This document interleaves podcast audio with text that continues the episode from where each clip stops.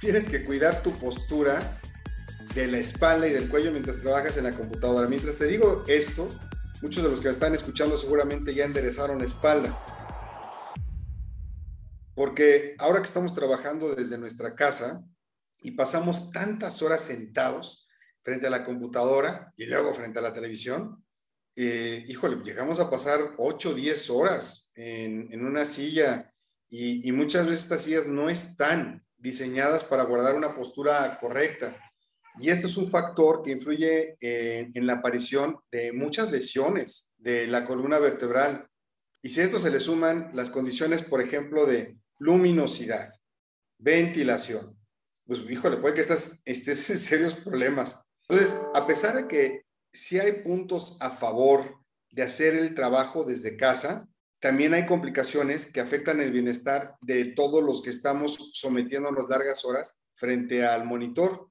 Te voy a presentar algunos consejos de postura para que prevengas el dolor de espalda, eh, no tengas dolor de cuello, que tu mandíbula esté relajada y otras partes de tu cuerpo como las muñecas estén bien. Primero, hay que cuidar nuestra vista. Aquí aplica la ley del 20-20-20.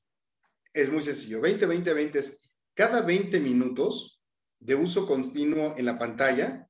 Entonces, 20 segundos hay que mirar a un lugar lejano que se encuentre a una distancia superior a 20 metros. Voltea a la ventana, voltea, a otro lado y ponte a ver 20 segundos esa cosa que está lejos. Después de 20 minutos estar frente a la computadora, 20 minutos viendo la hoja de un árbol que está a lo lejos o el vuelo de un pájaro, no lo sé. Vas a relajar la musculatura de tu ojo y vas a minimizar la fatiga. Para que garantices distancias adecuadas que sí contribuyan a la eficiencia visual, tú tienes que colocar la pantalla más o menos a, unas, a unos 60 centímetros de ti. Haz de cuenta a dos reglas de 30 para que me entiendas. Siempre tienes que utilizar eh, o poder visualizar el contenido, verlo bien, ¿no? Claramente, con nitidez, que no forces la vista, eh, que no tengas que estar moviendo la cabeza hacia dónde poder ver. O sea, hay que subirlo a través de libros algo así por el estilo, porque tiene que estar frente, frente a nosotros. Ese es el otro consejo. Para proteger tu cuello, tú tienes que mantener la mirada siempre hacia enfrente, no hacia abajo.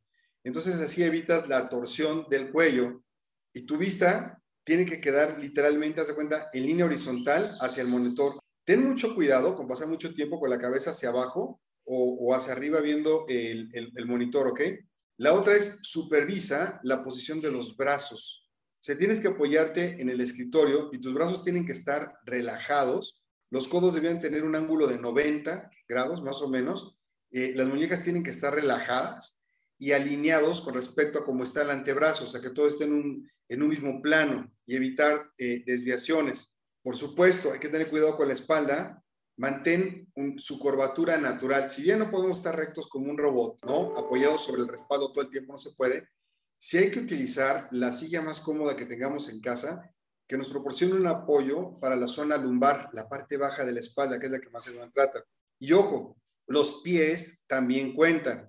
Entonces, siempre hay que mantenerlos apoyados sobre el piso y en una posición cómoda. Si no te alcanza, porque está demasiado alta la silla o no te da las piernas, coloca unos ladrillos o algo donde te puedas recargar. Toma descansos periódicos en donde estiremos, caminemos, hagamos algo de ejercicio sin importar, eh, trabajemos tantas horas.